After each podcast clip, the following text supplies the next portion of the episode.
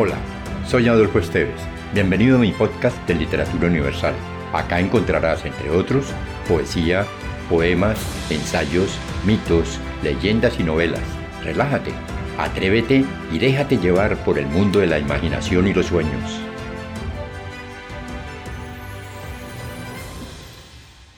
El otoño y el Ebro, de Rafael Alberti. El otoño otra vez sigue la Guerra Fría insensible al periódico Descenso de las Hojas. Como el hombre del Ebro bajo la artillería, los despoblados troncos junto a las aguas rojas.